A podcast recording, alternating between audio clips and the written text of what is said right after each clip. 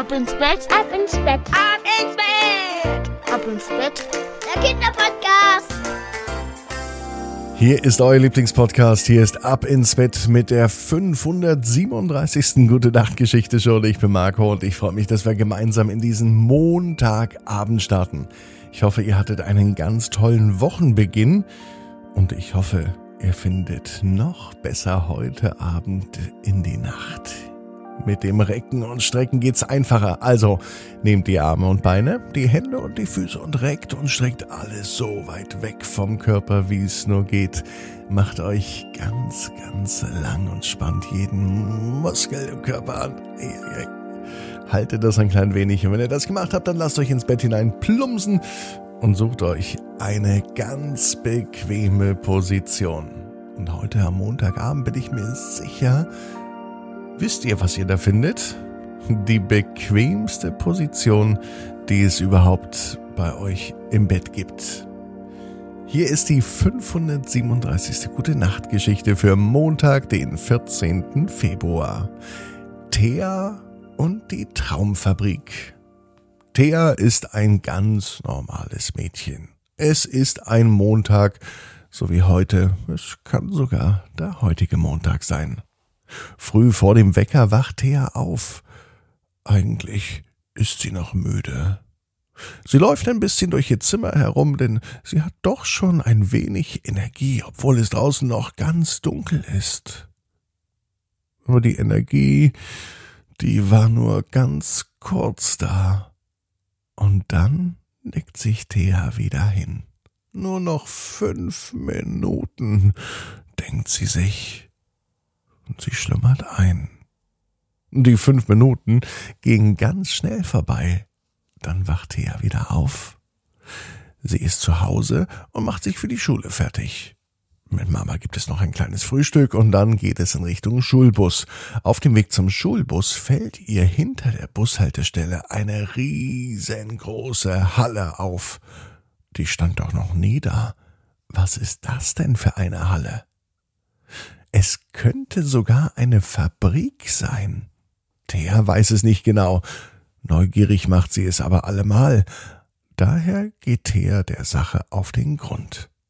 Der Bus kommt erst in einigen Minuten und die Zeit nimmt sie sich, um sich diese Halle oder diese Fabrik einmal ganz genau anzuschauen. Vor dem Eingangstor bleibt sie stehen und liest das Schild. Traumfabrik. Das klingt ja spannend. Zum Glück steht die Tür ein Spalt offen. Thea geht hinein. Sie sieht nicht etwa eine Fabrik mit Maschinen, sondern mehr eine Fabrik, die aussieht, als würde sie ganz viele Türen produzieren. Oder Zimmer. Denn die ganze Fabrik war voller Türen und Zimmer. Vorsichtig klopfte Thea an die erste Tür. Nichts war zu hören. Niemand meldete sich. Es schien niemand hier in der Fabrik zu sein. Thea nahm all ihren Mut zusammen und ging in die erste Tür hinein. Sie versuchte es zumindest. Die Tür war abgeschlossen. Thea konnte nicht hineinsehen. Und genauso war es auch bei Tür Nummer zwei, drei, vier, fünf, sechs, sieben, acht, neun, zehn, elf, bis Zimmer Nummer 728 hat Thea jede Tür probiert. Alle Türen waren geschlossen und Theas Ehrgeiz war unermüdlich. Sie wollte unbedingt wissen, was hinter dieser Tür ist. Dann kam sie zu Tür 729. Die war nicht verschlossen. Diese Tür geht auf und Thea kann ihren Augen nicht trauen, was sie hinter der Tür sieht. Sie sieht ein Mädchen in einem Bett liegen und ganz friedlich schlafen. Das Zimmer kommt ihr aber sehr vertraut vor. Die Bettwäsche auch, auch der rote Wecker, der auf dem Nachtkästchen steht. Und wenn sich Thea dieses Mädchen da ganz genau ansieht, dann kommt ihr das auch bekannt vor. Es könnte ein Spiegelbild von ihr sein. Ist das sogar Thea? Thea schreckt auf, doch das Mädchen im Zimmer bleibt weiter liegen.